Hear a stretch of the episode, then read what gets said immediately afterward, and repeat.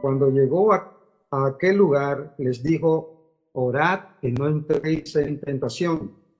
Y él se apartó de ellos a distancia como de un tiro de piedra. Puesto de rodillas, oró, diciendo, Padre, si quiere pasa de mí esta copa, pero no se haga mi voluntad, sino la tuya. Y se le apareció un ángel del cielo para fortalecerlo. Y estando en agonía, oraba más intensamente y era su sudor como grandes gotas de sangre que caían hasta la tierra. Cuando se levantó de la oración y vino a sus discípulos, los halló durmiendo a causa de la tristeza. Y les dijo, ¿por qué dormís? Levantaos y orad para que no entréis en tentación. Esta última frase o esta última expresión del Señor Jesús, ¿por qué dormís?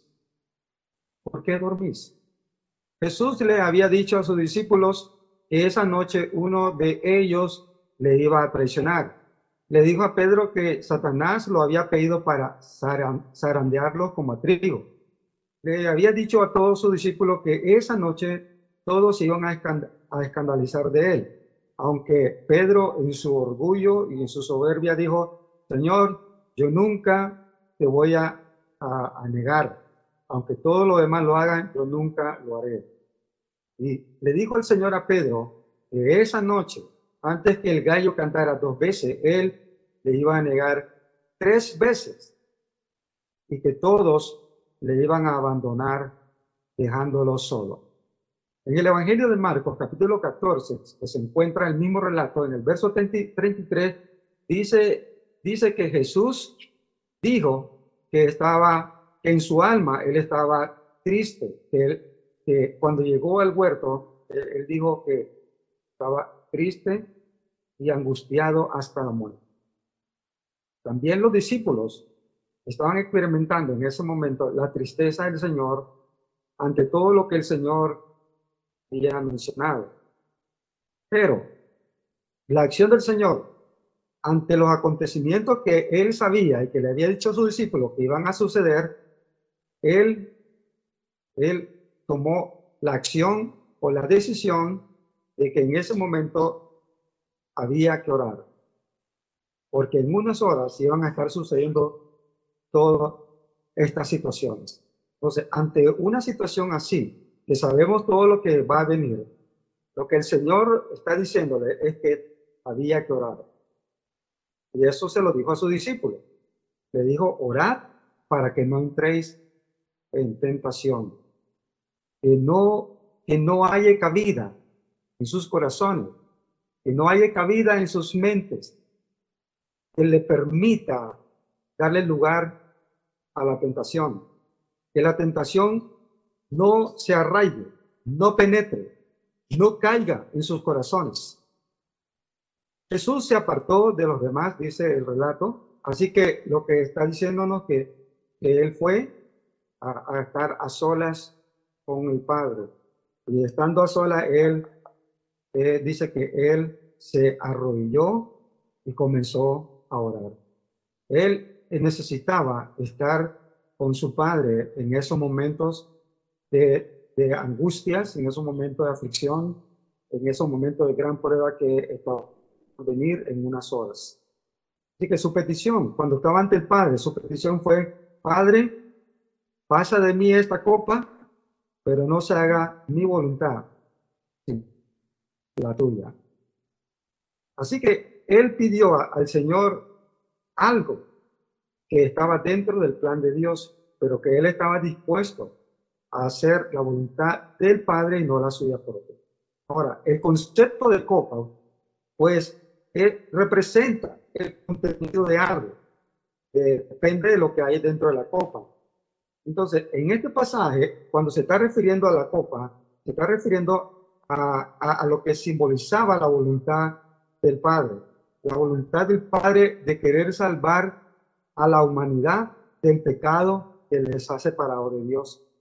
Entonces, ahí en esa copa estaba, estaba conteniendo, contenía ese plan de redimir a la humanidad. Jesús iba a ser el sustituto del pecador al asumir la culpa del pecado y su muerte iba a ser el juicio por los pecados de la humanidad.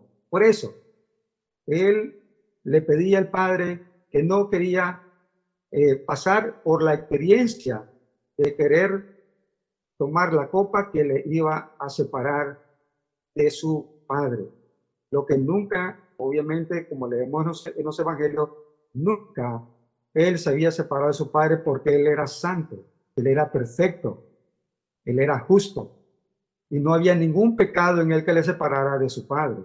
Pero ahora él va, él va a asumir una gran responsabilidad. Al llevar los pecados de la humanidad, él quedaría a solas, separado del Padre. Solo así podía Dios concederle a la humanidad el perdón de sus pecados y justificar al pecador. No había otro camino. Y por eso eh, el, Señor tuvo la visita de un ángel. Un, ángel del cielo se le apareció, dice específicamente que se le apareció para fortalecerle. En esos momentos, cuando él necesitaba fortaleza espiritual para, eh, para asumir esa responsabilidad, para obedecer la voluntad del Padre de llevar los pecados de la humanidad y, sufrir la consecuencia de la separación de Dios. Él necesitaba ser fortalecido, necesitaba la fuerza, la fuerza del ángel. Y así, en su tristeza, en la angustia que él estaba sufriendo en ese momento, el Señor fue fortalecido para que él pueda llevar a cabo el plan del Padre, para que él pueda realizarlo, a pesar de que se trataba de dar su vida por los pecadores, de sufrir la terrible soledad de quedar separado del Padre por llevar los pecados de todos nosotros, tus pecados y los míos. Amado hermano, amado amigo, amigo, cuando nosotros estamos tristes, estamos pasando por un momento de angustia, de necesidad de aflicción, a la primera persona a la que debemos acudir, que sea Dios sea Dios a quien vamos a acudir con nuestros problemas, con nuestras angustias, necesidades, con nuestras tribulaciones, con nuestras aflicciones. Sea Él. Y que nuestra primera súplica que hagamos sea dirigido a Dios y no a otra persona. Jesús estaba pasando por ese momento difícil. Y aquí en este pasaje de Lucas capítulo 22 dice que él estaba en agonía y oraba más intensamente. Sí, esta, expresión agonía está refiriéndose a una lucha intensa, a una batalla interior, porque hay que tomar una decisión que no era fácil. Es como cuando alguien quiere hacer algo que no quiere hacer, pero sabe que eso es lo que tiene que hacer y hay una lucha, hay una batalla interior por tomar la decisión correcta y le produce una agonía interior, una lucha que le hace sufrir porque hay que tomar la decisión correcta. Y el Señor dice que en esa lucha interna comenzó a sentir el, cuerpo, los efectos de esa lucha interior, que, su sangre comenzó a transpirar profundamente hasta que su, su, sus sudor, las gotas de su sudor, eran como gruesas gotas de sangre que, caían a la tierra. Era grande la lucha del Señor para tener que tomar esa decisión. Y él necesitaba ser fortalecido espiritualmente. Por eso ese ángel vino para ayudar al Señor a ganar esa batalla, de rendirse a hacer la voluntad de Dios, que no era fácil para el Señor. Tener que llevar los pecados a nosotros y tener que experimentar lo que es el castigo del pecado quedar separado del Padre. Cambio cuando el Señor vino, donde estaban sus discípulos, dice que Él los encontró durmiendo. Los halló durmiendo y les dijo, ¿por qué dormís? Dice, dice el pasaje eh, en el verso 45, dice que los halló durmiendo a causa de su tristeza. La tristeza, amado hermano y amigo, puede debilitarnos físicamente. La tristeza puede debilitarnos emocionalmente y hasta espiritualmente, como le pasó a los discípulos. Puede debilitarnos a tal a, tal punto que esa debilidad puede afectar nuestra comunión con el Señor. Pero también el Señor estaba triste, estaba profundamente triste y angustiado. Pero Él lo que hizo fue que Él oraba intensamente, mientras los discípulos dormían plácidamente. Hermanos, ¿qué hacemos nosotros cuando estamos pasando por esas luchas espirituales? Cuando estamos cargados de tristeza y esa tristeza nos está abatiendo interiormente, ¿qué hacemos? ¿Nos tiramos a dormir? ¿No tomamos ninguna, ningún tipo de acción para contrarrestar la tristeza que nos embargue, que nos está debilitando? Pues el Señor dijo, ¿por qué dormís? ¿Por qué, ¿Por qué dormimos cuando debemos estar orando? cuando hay razón para estar orando. ¿Por qué dormimos cuando estamos pasando por un momento de lucha? que si no tomamos acción de acercarnos a Dios y orar a Él, esto va a destruir, como vamos a ver al final de la enseñanza. Pero el Señor oraba, sus discípulos los halló durmiendo. Dice en el texto de Marcos 14:40 que los halló durmiendo porque los ojos de ellos estaban cargados de sueños. Los discípulos se habían rendido a la lucha por vencer su tristeza. Y su cansancio les venció y se durmieron. Habían quedado rendidos ante la tristeza.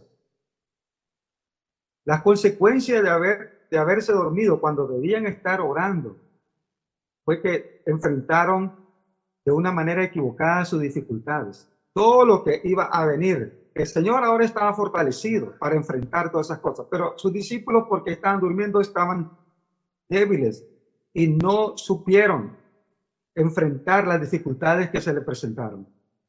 Pedro, cuando enfrentó el problema que fueron a arrestar al Señor, enfrentó esa situación de manera equivocada y él sacó su espada y él hirió a uno de los que iban a arrestar a Jesús, hasta el punto que el Señor Jesús le dijo, vuelve tu espada a su lugar, porque todos los que tomen espada, a espada morirán.